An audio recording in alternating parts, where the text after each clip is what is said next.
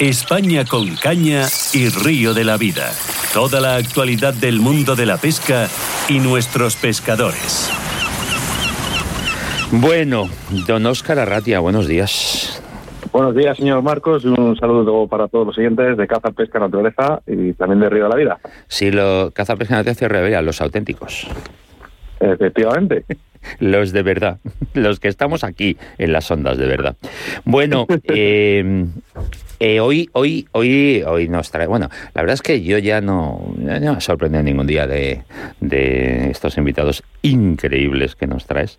Y hoy vamos a hablar de una de nuestras reinas, por no decir la, bueno, no sé yo, entre el salmón y la trucha, ahí no sé quién, quién es el rey absoluto de, de, esta, de, de nuestros ríos continentales.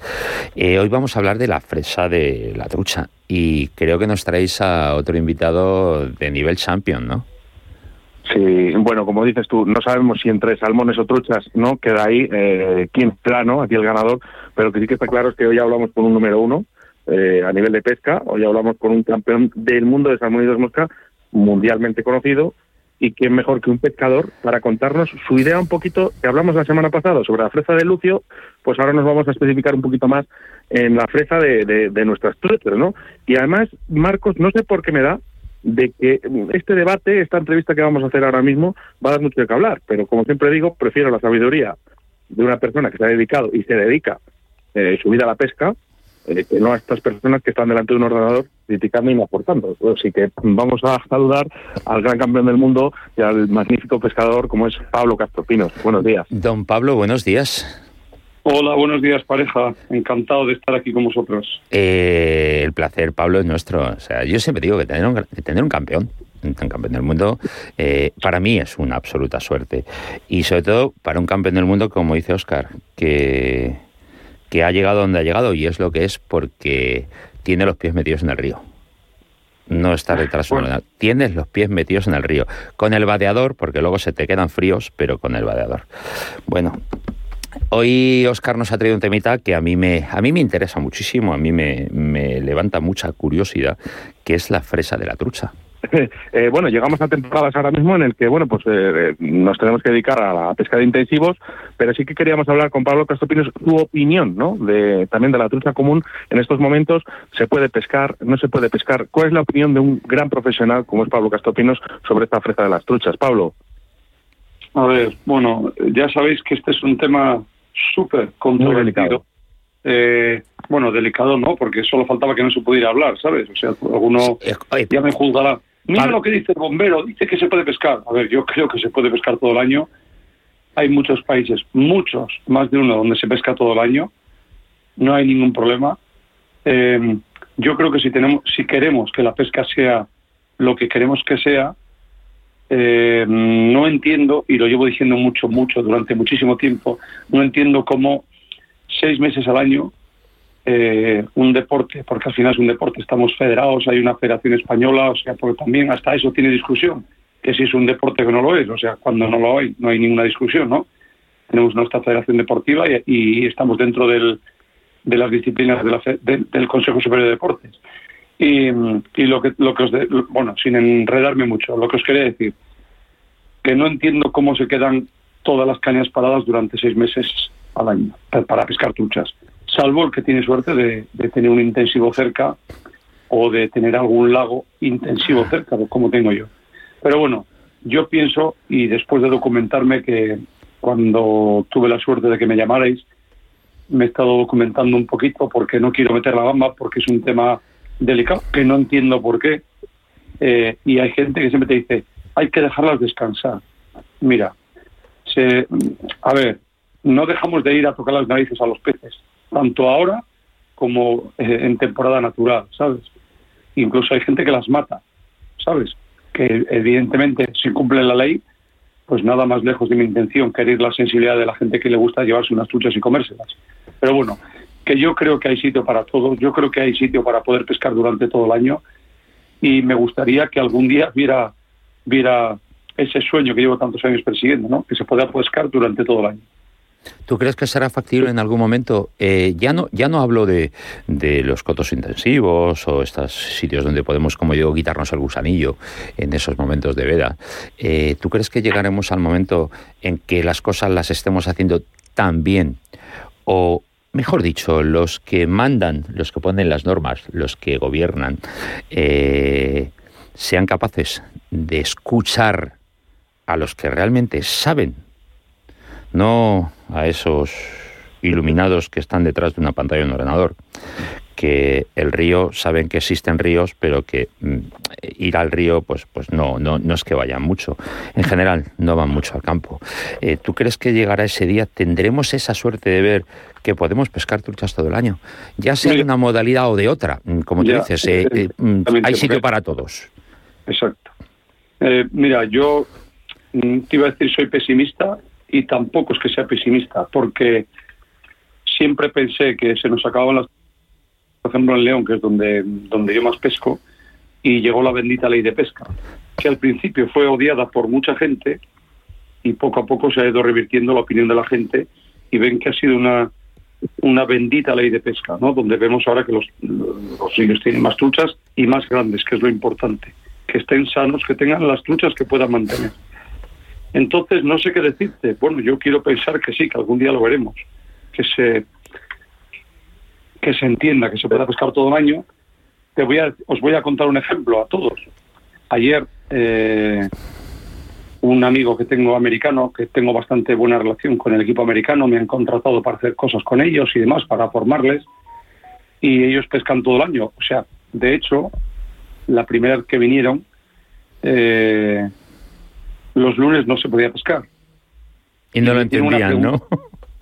Sí, no, no, me hicieron una pregunta sincera de estas que hice. ¿Por qué? Claro. Imagínate para mí, ¿qué explicación le das? No, imposible. ¿Por qué no un lunes y no un miércoles un domingo? ¿O por qué no todos los días? Que cada uno quiera y pueda pescar o pueda pasear por el monte el día que le dé la gana con respeto y cuando, pueda Pablo porque y cuando pueda porque eh, lógicamente bueno Pablo el que no lo conozca le llaman bombero porque realmente su profesión ha sido ser bombero no qué bombero más espacios y siendo un, pescador profesional en los que ha tenido más tiempo no pero hay gente que trabajamos durante toda la semana o a lo mejor descansamos un lunes o un martes y no podemos realizar esa pesca sí que por tus palabras Pablo eh, veo que hablas un poquito de lo que tu experiencia, que realmente has recorrido muchísimos kilómetros y muchísimos países y te has dado cuenta que en otros países se pesca todo el año y todos los días. Eh, los ríos, sí que es verdad, no quiero hacer sangre de esto, Pablo, pero sí que vemos que, por ejemplo, los ríos en Estados Unidos no son los mismos, por ejemplo, que en León o, en, los que tenemos en España. Eh, te digo más que nada por el tema de la fresa de la trucha, ¿no? claro, mm. ¿le haríamos daño en el caso de que, por ejemplo, hoy mismo fuéramos a pescar? Yo creo que no, pero bueno, siempre, como siempre, eh, lo que te digo, me he estado documentando y ellos, por ejemplo, mi amigo que ayer pone una foto de una trucha que está pescando, evidentemente cuando ve un fregón, cuando ve la fresa, no va e intenta hacer daño al fregón, ¿sabes? Claro. O sea, lo respeta y se pira, o hay unos días que no lo pesca y se va al lago. O sea, realmente es unos pocos días donde los peces, ojo, hablo de lo que me cuentan, ¿vale? Eso es un tema de opinión que alguno mira lo que ha dicho porque pisa los fregones. No, no, cuidado. ¿Sabes? O sea, realmente cualquier pescador que tenga experiencia sabe de sobra dónde puede y dónde no puede pescar, o cuándo puede y cuándo no puede pescar. Yo creo que no le haríamos daño, siempre y cuando manipulemos. Evidentemente que hay bajas, sí, pero también somos, hay que entender que hay, a ver, que hay bajas, ¿me entiendes? Con todo el respeto, ¿eh? Cuidado, que la gente ya sabemos que nos la cogemos todos con papel de fumar. Pero bueno, que eso, que con respeto, con cuidado, yo creo que podríamos pescar todo el año. Y como mal menor... Has dado, la clave, ¿eh? Has dado la clave ahora mismo. ¿No? Porque dices, eh, bajo la experiencia, ¿no? ¿Crees que realmente en España tenemos pescadores de mosca... Eh, eh ¿Vamos a contar un 80% de los pescadores de mosca que saben que esa, esa trucha está fresando? Ahí la has dado. Bueno, yo eso no lo sé. O, bueno. o, habría, o habría que hacer un examen, o habría que intentar, bueno, que los pescadores, no, los de mosca, los de que se les preparará ¿no? para ir al río, porque claro, esto eh, que tenemos un debate muy abierto, que horas, por supuesto, pero pero claro, habría que formar un poquito a la gente, ¿no? De que sepa cuándo fresa, cuándo están fresando, cuándo, cómo ver estos fresaderos, ¿no? Eh, para poder mira, saberlo, porque mucha gente dirá, es que yo no lo sé. Mira, eh, hay varios ejemplos, varios ejemplos de pesca que a mí no me dejan de sorprender. Y el más significativo de todos es la pesca en Andoain Andoain es un coto intensivo que se abre cuando se cierran los ríos, ¿vale? Y ahí va gente de toda España a pescar. Y de hecho se pescan muchas truchas marrones salvajes que conviven con las arcoíris, ¿vale? A ver, siempre digo lo mismo, con todo el respeto del mundo y con mi experiencia de pescador. ¿Qué pasa porque se haga una prueba en cada provincia, por ejemplo, de Castilla y León, que es donde estoy eh, yo viviendo? ¿Sabes? En una zona baja, que se recupere el río para pescar, que la gente pueda pescar, que todos podamos ir al río, que el que quiera, y vea una tarde de otoño, de primavera o de, o de invierno, y quiera ir a pasar frío, que pueda pescar. Que se haga una prueba. ¿Que no funciona? Bueno, pues no pasa nada. Pero si funciona en nuestros países, ¿por qué no, funciona, ¿por qué no va a funcionar aquí? ¿Sabes? Yo es lo que creo, pero bueno, ya te digo que es mi opinión, igual me ciega un poco la pasión o el vicio que tengo, ¿sabes? el vicio. hablabas, hablabas, hablabas dando ahí, que por cierto estoy con el radiador puesto para entrar en el río porque ahora mismo me encuentro en Lizarán. Eh, eh, tu opinión, me gustaría también saber un poquito tu opinión sobre, sobre estas truchas arcoíris ¿no? y los intensivos que en Castilla y León ahora mismo pues eh, están eliminados por, por esta nueva ley, ¿no? o bueno, no la ley, la ley de, de las especies invasoras y, bueno, pues no tenemos eh, estos intensivos que también dicen que ayudan un poquito, ¿no? A, bueno, pues a que los pescadores mm, con más vicio, ¿no? Como nosotros, Pablo, eh, podamos pescar todo el año. Mm, ¿Qué opinión tienes eh, sobre estos intensivos? ¿Crees que es oportuno el sentarnos a hablar y, crearles otra vez?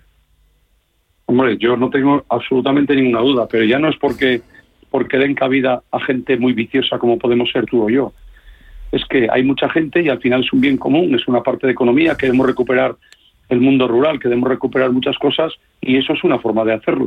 O sea, donde la gente pueda ir, que tú sabes lo que es Andoain, que hay gente que va de toda España, que come en Andoain, que duerme en Andoain, que echa gasoil o gasolina en Andoain, ¿sabes? Al final es un bien que se ha creado para ese pueblo, pues yo lo quiero también para el mío, ¿sabes? Al final, ese tipo de historias mm, hay que mirarlas de una forma más abierta de mente y no pensando que echas iris, que no sé qué, no sé cuánto, ¿sabes? A ver, más que nada me ciño a eso. O por ejemplo Alfarrás, imagínate qué maravilla. Me gustaría saber el impacto económico que tiene el coto de Alfarrás o el coto de Andoain sobre el pueblo, ¿sabes? Al final yo no lo miro como dar servicio o darme servicio a mí, que soy un vicioso de la pesca, porque al final me voy a buscar la vida y me voy a mover. Yo miro como un bien para el pueblo, un bien, una parte más de generar riqueza y generar una buena economía para el pueblo, ¿sabes? Luego, luego Pablo, eh, se le llena la boca a los políticos de hablar de España vaciada, de hablar de fijación de población, de hablar de economía rural. Eh, pero eh, yo no sé si a las clases que fueron de economía mm, no les hablaron de, la, de, este, de este tipo de economía. O sobre todo no, no ven, no ven fuera de las fronteras, otras zonas, o incluso, como tú dices aquí, ciertas zonas. Eh, llamémosles privilegiadas porque los que han ideado este sistema, y no lo han ideado, lo que ponen en práctica este sistema, se han dado cuenta de lo que significa de lo que significa para la economía de estos pueblos, de estas zonas. Eh, que, escucha que no hay que hacer un máster en economía en Oxford ni en Cambridge, que no, que no hace falta, que hay que tener solo un poco de sentido común y aquí quiero recordar, eh, hablando un poquito de la trucha arcoíris, eh, sí que es verdad que bueno hay un debate muy abierto, Pablo, que realmente está todos los días con grandísimos pescadores y que este debate yo estoy convencido de que algunos de sus amigos, además más cercanos, odian la trucha arcoíris, ¿no? Pero decir que las, truchas arcoíris, que por ejemplo aquí mismo, que estamos ahora mismo en Andoain, en el Zarán, que son triploides, que tienen una, serie de ventajas importantes, ¿no? Son estériles, no pueden cruzarse con... Solo son común, todas del mismo sexo y estériles además. Efectivamente, y claro, esto hace también que esa genética, además, la trucha sea más grande, ¿no? Deportivamente hablando, quizás estemos hablando del, pez más deportivo que podamos tener en España, además.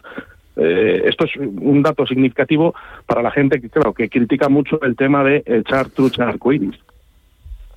Yo es que, Oscar, sabes que eh, tú sabes que yo voy a subo aquí al molino a, a pescarla en el coto intensivo y de verdad no eh, es más, aquí en la Comunidad de Madrid, eh, los proyectos que se están haciendo de recuperación, la captura de trucha cuando hay baja, el, nivel del agua es bajo, se sube y se captura eléctricamente, se las lleva a zonas, a la, trucha común hablo, eh, se la lleva a zonas con más flujo y con más caudal para que no tengan problema durante el verano y demás. Eh, creo que daño y perjuicio no le hace ninguno. Yo creo que al contrario. Bueno, le quitas presión. Yo aprovechando, Pablo, que, eh, que está Pablo, que es un número uno de la pesca, eh, eh, sí que me gustaría saber un poquito su, opinión sobre ello, de que pueden convivir las truchas arcoíris con las comunes. Tú, tú sabes y tú has estado en Andoain y sabes que en una postura de arcoíris puedes pescar una común sin ningún problema. La sueltas y está. Tú lo sabes perfectamente. Yo, yo he ido muchas veces a Andoain, o tú sabes lo que es Alfarrás, que hay arcoíris y comunes y no hay ningún problema. Ningún problema. A mí mi, mi experiencia me dice que sí, Pablo. ¿Que hay problema? sí, lo que, lo que sí que es verdad es que, bueno, sí que me gustaría un poquito, eh, ¿qué soluciones darías, por ejemplo, a una comunidad? Y no quiero centrarme en una, eh, porque todo el mundo estaría pensando la misma. Eh, ¿Qué soluciones darías, Pablo? ¿O cómo se podría decir a las administraciones que valoraran el que se pueda pescar todo el año trucha común? Pues que hagan la prueba, si no pasa nada. No pasa nada porque se, al principio no se pescaba ni jueves, los jueves era sin muerte, los lunes no se pescaba se hizo y no pasa nada, que hagan una prueba. Claro. Simplemente. Estamos, estamos hablando de hacer una prueba que además, eh, como hemos quedado claro, esa trucha no, no tiene ningún, no hay posibilidad de hibridación ni nada por el estilo. Mira, Oscar, tú que me conoces, que soy un vicioso y, y además es que llevo toda la vida y sigo igual, hasta que empiezan las primeras lluvias yo sigo pescando. No digo nada a nadie, sigo pescando en aguas no trucheras. ¿Y qué problema hay? Yo capturo un pez, lo trabajo perfectamente, lo suelto y no hay ningún problema. Y a la semana siguiente lo puedo volver a pescar. No hay ningún problema. Es mi opinión. Y es más, es lo que te digo. Si no lo hay en otros países, ¿por qué lo tiene que haber aquí? ¿Sabes? Al final vivimos eh, normas o cosas heredadas de hace muchos años donde, bueno, y te sale una persona que, a ver, tendrá su opinión, ¿vale? Perfecto, y la respeto dejarlas descansar, ¿qué más quieres? Oye, chico, pues yo quiero que la pesca sea lo que es, un deporte que pueda pescar todo el año. Claro. Que no hay ningún problema. Al final, eso lo hemos heredado de hace muchísimos años y seguimos formativa. Seguramente pues que hagan hablando con el, con el pescador, Mm, perdona, Pablo, digo que estoy, eh, vamos, estamos hablando con Pablo Castropinos, con un bombero, eh, que seguramente sea de los pescadores en todo el mundo que haya tenido más eh, truchas en, su sacadera. ¿Qué pasaría si en el caso de que hay una trucha que está fresando, ¿no? Y la pescamos, lógicamente tú sé que no lo vas a hacer, Pablo, porque perfectamente sabemos el gran pescador que eres y sabes perfectamente el comportamiento de esa trucha, pero algún pescador más inexperto, ¿no? Que pueda mm, capturar una trucha que esté fresando, que la lleve a la sacadera y que a lo mejor la devuelva, ¿qué, qué, le pasaría a esa trucha? Pues yo creo que absolutamente nada. De hecho, a mí me ha pasado hace años que pescaba más, incluso en invierno, coger truchas con huevas, soltarla y ya está, y volver. Y al día siguiente la ves en el fregón. Eh, ¿Ves esa o me imagino que, que fuera la misma? No creo que tenga, ya te digo, con todos los respetos, no creo que tenga ningún problema. Yo he leído muchas veces la estudios donde la mortandad de la pesca sin muerte, yo discrepo no, no del todo, o sea, 100% no, 200% discrepo de ese estudio, ¿sabes? Yo no sé quién lo ha hecho. O sea, de hecho, si fuera verdad, un día bueno de un pescador con nivel eh, sería una masacre. Y yo jamás he visto una trucha muerta. Puede ser un pez que, que te aparezca muerto, igual por una manipulación la mitad de las veces eh, incorrecta, por, por estar haciéndole fotos 10 minutos fuera del agua, por yo qué sé. Pero, o sea, yo creo que no es para tanto y yo siempre digo lo mismo, por favor, hacemos una prueba, ¿sabes? No pasa nada. Yo creo que no pasa nada por hacer una prueba. ¿Qué pasa? Pues yo creo que eso, eh, Pablo, eso debería ser las recomendaciones. Bueno, ya sabes que el tiempo en la radio es nuestra gran espada de Damocles. Me ha parecido muy interesante tus opiniones, Pablo. Eh, comparto muchas de ellas, voy a ser sincero. Eh, creo que hay que probar, hay que ver si funciona, si no funciona, y si funciona, ¿por qué no hacerlo? Y si está funcionando en otras zonas, ¿por qué no hacerlo?